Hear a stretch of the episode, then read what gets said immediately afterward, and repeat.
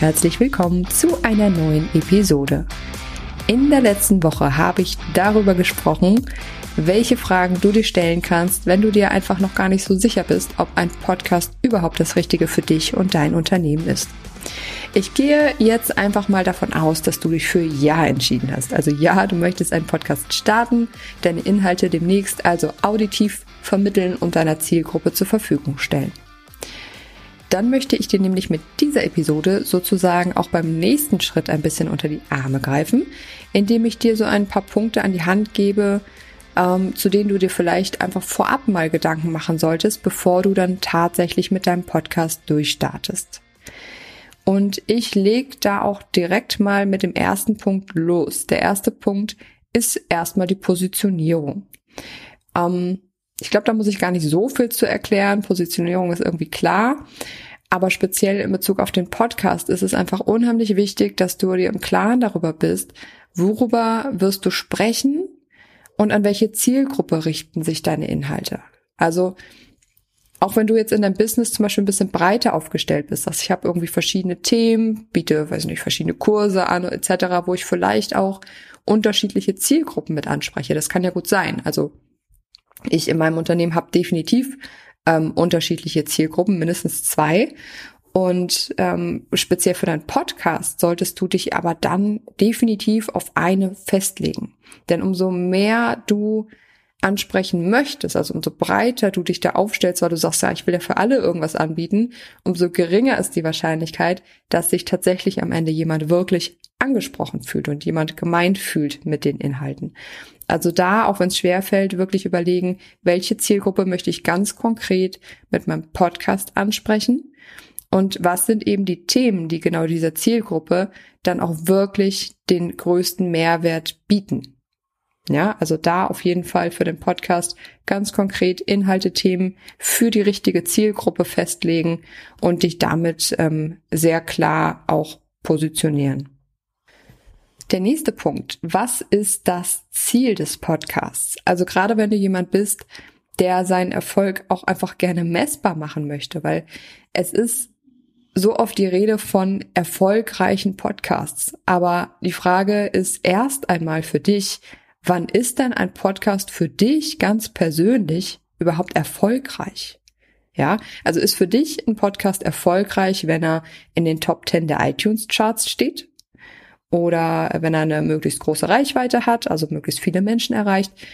Oder aber wenn du Kunden über ihn generierst. Und das eine muss mit dem anderen nämlich erstmal überhaupt nichts zu tun haben. Denn wenn der Podcast irgendwie, weiß ich nicht, in den Top 10 der iTunes Charts steht, kannst du dir davon erstmal überhaupt nichts kaufen. Ja, wenn du wiederum darauf aus bist, irgendwann mit Sponsoren zum Beispiel zu arbeiten, dann ist natürlich die Reichweite etwas, was eine große Rolle spielt.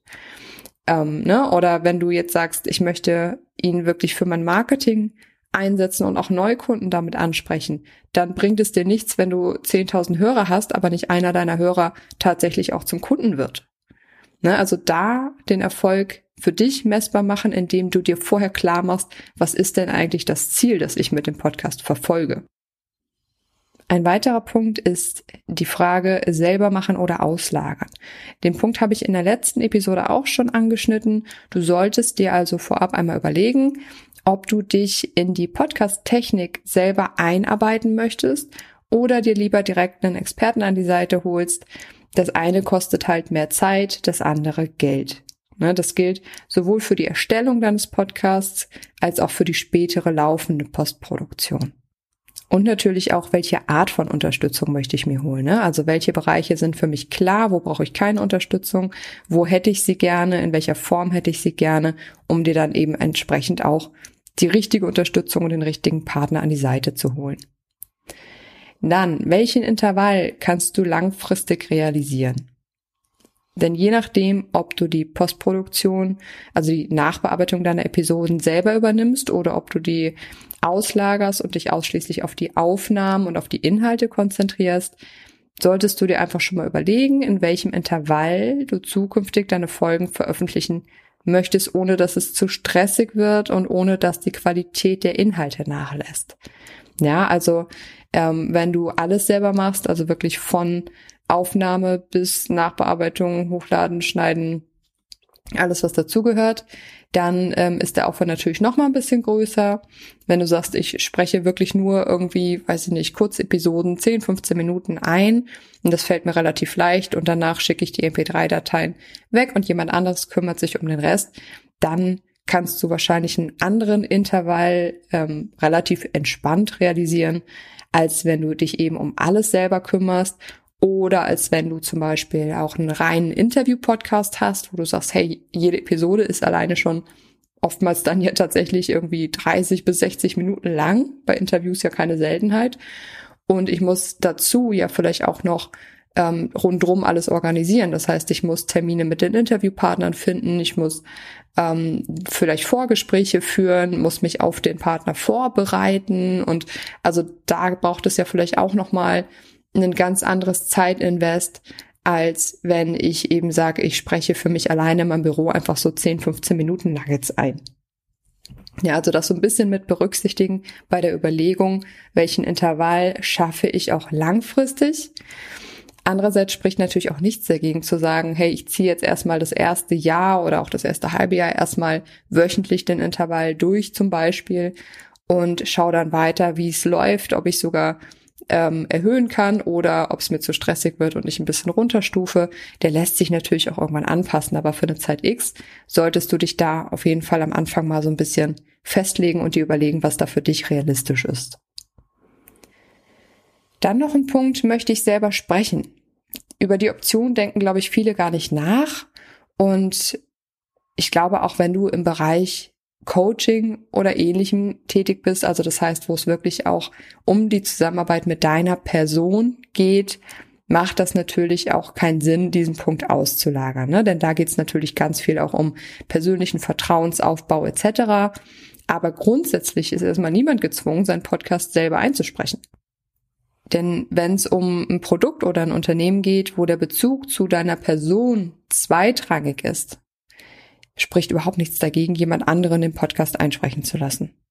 Ja, also das einfach nochmal ähm, auch im Hinterkopf zu haben, wenn du jetzt jemand auch bist, der sagt, hm, wir haben im Unternehmen, habe ich halt auch schon oft gehabt, wir haben im Unternehmen vielleicht einfach keinen, der Lust dazu hat, Zeit dazu hat oder ähm, den ich als geeignet sehe, einen Podcast einzusprechen. Ähm, und wir tun uns leichter damit, einfach die Texte zu liefern dann ist das durchaus eine valide Option zu sagen, wir hauen einfach nur ein paar Texte raus und jemand anderes übernimmt sogar das Einsprechen inklusive der Postproduktion. Nächster Punkt. Wie kann ich den Podcast sinnvoll in mein Marketing einbetten? Die Verbreitung deines Podcasts ist gerade zu Beginn stark abhängig von deinen Marketingaktivitäten. Und um hier langfristig effizient zu sein, macht es halt Sinn, den Podcast aller Content Recycling in dein vorhandenes Marketing sinnvoll zu integrieren. Das funktioniert natürlich auf unterschiedlichste Art. Ne? Also je nachdem, was aktuell auch schon bei dir da ist an Social-Media-Kanälen etc. Also angenommen, du betreibst zum Beispiel einen YouTube-Kanal oder machst regelmäßige Lives auf deinen Kanälen, dann kannst du die Inhalte zukünftig theoretisch parallel einfach als Audio für deinen Podcast verwenden. Ja, und aus einer kleinen Zusammenfassung, vielleicht aus einer schriftlichen Zusammenfassung der Episode, könnte dann noch ein passender Blogbeitrag entstehen. Dann könnte in den Blogbeitrag wiederum ein Podcast-Player eingebunden sein. Also je nachdem, was einfach für dich mit dem, was schon da ist, einfach am meisten Sinn macht, ne? Zu gucken, wie kann ich da einen Workflow kreieren, mit dem ich vielleicht auch meine Kanäle, also ich rate eh davon ab, irgendwie zehn Kanäle gleichzeitig bespielen zu wollen. Aber wenn du ähm, sagst, ich habe zum Beispiel einen YouTube-Kanal, einen, was weiß ich, eine Facebook- oder Instagram-Seite, die ich regelmäßig bespielen möchte, das auch irgendwie miteinander zu kombinieren. Ne? Also zu sagen, ich nehme dann äh, regelmäßig ein Live-Video auf und daraus machen wir dann noch ein Audio. Das landet dann wiederum noch in meinem Blog, so dass man eben auch die Kanäle miteinander verknüpft und je nachdem, wo dein Kunde dich findet und landet, dann auch darauf aufmerksam wird, dass es eben auch den Podcast dazu gibt. Ne? Das also alles so ein bisschen miteinander zu verknüpfen und zu schauen, wie funktioniert es für mich auch am stressfreisten, um das Ganze auch langfristig durchhalten und realisieren zu können. Und dann habe ich noch den letzten Punkt Equipment. Also was brauche ich an Equipment in Form von Hard- und Software? Und da ist ja eigentlich schon die gute Nachricht, es braucht meist wesentlich weniger an Equipment, als die meisten vorab annehmen. Ne? Also im Prinzip brauchst du nicht mehr als ein richtig gutes Mikro und eine geeignete Aufnahmesoftware. Ja, also für ein gutes Podcast-Mikro sollte man schon mal so, ich sag mal 150, 200 Euro auf jeden Fall schon mal einplanen. Also dafür bekommst du ein solides, gutes Anfängermikro, sag ich mal, was eine total vernünftige Qualität auch abliefert. Und was dann konkret noch gebraucht wird an Software, in Anführungsstrichen, ähm, kommt so ein bisschen darauf an, was du vor, was du vorhast, also wie dein Setting nachher aussieht. Also machst du Einzelepisoden, nimmst du die an deinem Schreibtisch auf, wirst du Interviews machen? Äh, wenn ja, finden die online statt oder irgendwo vor Ort statt? Bist du vielleicht auch viel unterwegs, möchtest also zum Beispiel auch auf Veranstaltungen spontan Aufnahmen machen können? Und äh, welche Geräte hast du auch bereits zur Verfügung, also mit welchem Betriebssystem arbeitest du. Das sind halt alles noch so Komponenten, die da bei der Auswahl des Equipments eine Rolle spielen. Mehr Infos dazu bekommst du übrigens in den Episoden 18 und 20. In Episode 18 habe ich darüber gesprochen, wie du Online-Interviews mit möglichst guter Tonqualität aufnehmen kannst und in Episode 20 geht es darum, welches Equipment generell auch für Interviews Sinn macht. Also da geht's schon ganz, ganz viel ähm, um Equipment und Software und Mikros etc. Also wenn du da tiefer einsteigen möchtest und deine Überlegungen da schon ein bisschen konkreter machen möchtest, hör da auf jeden Fall gerne nochmal rein. Genau, das waren meine, wie viel waren es? Sieben Punkte zum Thema, welche Gedanken solltest du dir vorab machen? Zum einen Positionierung, dann, was ist das Ziel des Podcasts? Möchtest du ihn selber machen oder auslagern? Welchen Intervall kannst du realisieren? Möchtest du selber sprechen? Wie kannst du den Podcast sinnvoll in dein Marketing einbinden? Und was brauchst du an Equipment? Ich hoffe, auch hier habe ich dir wieder ein bisschen bei deinen Überlegungen helfen können, wenn du noch vor dem Start deines Podcasts stehst Solltest du dazu irgendwelche Fragen haben oder habe ich irgendwelche Punkte vergessen, wo du noch Fragen zu hast oder dir noch unsicher bist, dann darfst du mir wie immer gerne schreiben über das Kontaktformular in den Show Notes oder aber auch per Mail gerne an christina at podcast-agentur-hamburg.de. Wir hören uns nächste Woche und bis dahin wünsche ich dir ein paar sonnige Tage. Ich weiß nicht, ähm, ob es im Süden Deutschlands momentan genauso gut aussieht, aber wenn ich hier auf die Prognose gucke, haben wir eine richtig, richtig gute sonnige Woche vor uns. Von daher gehe ich definitiv jetzt die Sonne genießen und sage ciao und bye bye.